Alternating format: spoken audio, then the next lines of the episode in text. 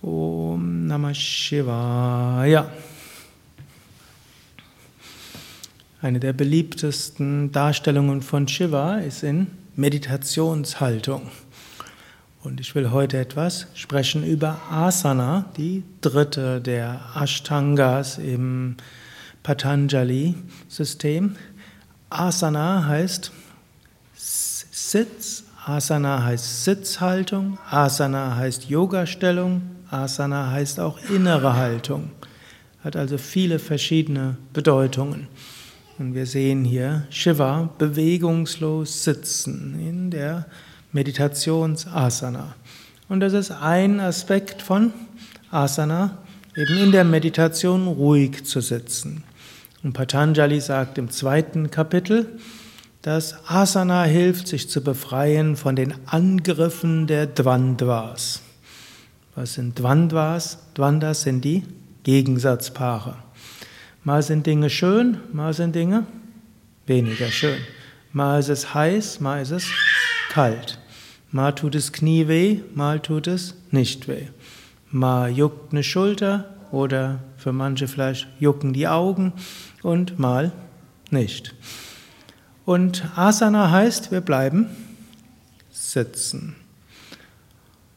Ja, sind ruhig. Es gibt ja die zweite Darstellung von Shiva, Shiva als Nataraj, wo er tanzt. Das heißt, die ganze Welt, alles Mögliche passiert, hoch und runter und so weiter. Tanz ist ja letztlich Rhythmus und Rhythmus ist Dualität, gehört auch irgendwo zum Leben dazu. Aber Asana heißt, wir bleiben dort ja, und alles Mögliche geschieht. Und das lernen wir erstmal in der Meditation. Wir bleiben ruhig sitzen. Patanjali sagt auch Stiram Sukham Asanam, das heißt, die Asana sollte angenehm sein und fest, so wählen wir sie erstmal. Dann, wenn wir sie eingenommen haben, bleiben wir sitzen. Und im Laufe der Zeit lernt man, Gemütszustände gehen vorbei. Und äh, auch körperliche Sachen gehen auch vorbei. Wir bleiben ruhig sitzen. Das heißt auch, im Grunde genommen kann der Mensch ein, normalerweise eine Emotion nicht länger als 20 Minuten durchhalten, wenn man ihr nicht neue Nahrung gibt. Und so heißt es aber, wir sollen mindestens 20 Minuten sitzen, egal in welchem Gemütszustand wir vorher waren. Danach sind wir ruhig.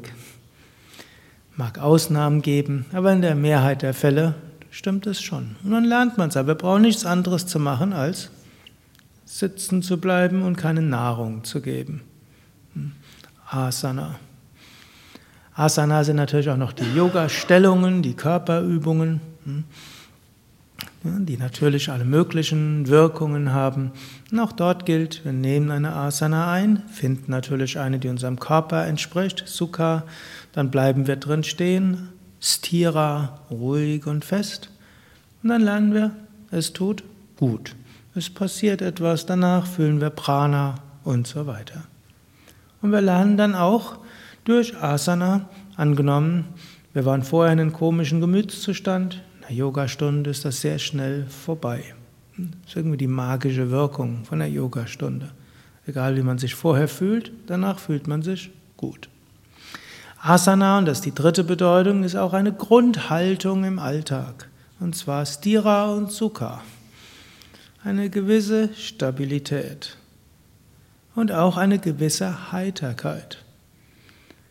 Es gibt so viele Aufregungen im Leben. Man kann sich über alles Mögliche aufregen. Über Menschen, über äh, Umweltkatastrophen, über Grausamkeiten in der Welt, dass Menschen nicht das tun, was sie tun sollten, dass Menschen was anderes tun, als sie tun sollten, dass äh, so viel Schlimmes passiert und heutzutage mit Internet und allem wissen wir nicht nur die schlimmen Sachen, die in unserer direkten Umgebung passieren, sondern in der ganzen Welt.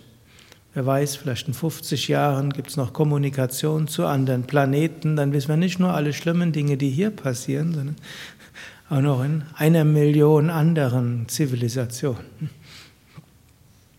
Und Patanjali schlägt hier auch vor als Grundtendenz Stiram Sukham eine gewisse Festigkeit und Ruhe gegenüber den Aufregungen des täglichen Lebens, frei von den Dvandvas.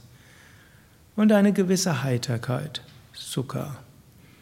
Natürlich auch der Mensch selbst hat Shiva und Shakti im Sinne von innere Ruhe und im Sinne von Aufregungen. Aber wir können mindestens zwischendurch auch gegenüber unseren eigenen Aufregungen in die Ruhe gehen. Denn sind ja nicht nur die Aufregungen in der Umwelt, sondern auch unsere Psyche selbst hat Hohen und Tiefen.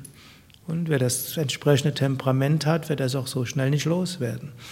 Aber wir können inmitten unserer ja, Höhen und Tiefen unserer Dvandvas auch Stira sein und eine Grundheiterkeit Sukha.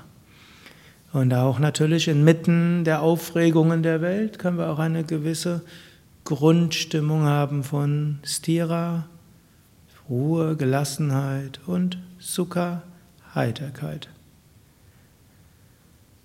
Und dann können wir von innen heraus das tun, was notwendig ist, oder im Sinne von Ishvara Pranidana, was wir nach Gebet und Hingabe spüren, was vielleicht Gott will. Tatsada.